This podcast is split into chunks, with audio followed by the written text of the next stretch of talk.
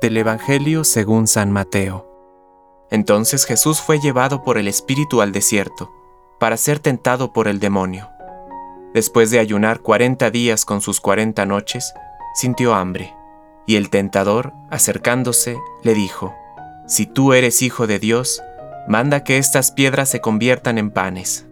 Jesús le respondió, Está escrito, el hombre no vive solamente de pan, sino de toda palabra que sale de la boca de Dios.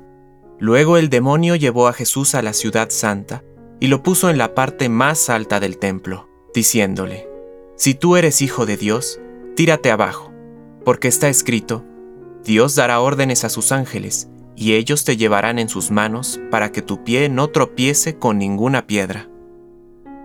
Jesús le respondió, También está escrito, No tentarás al Señor, tu Dios.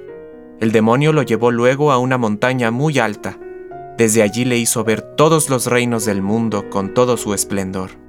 Y le dijo, Te daré todo esto si te postras para adorarme. Jesús le respondió, Retírate, Satanás, porque está escrito, Adorarás al Señor, tu Dios, y a Él solo rendirás culto.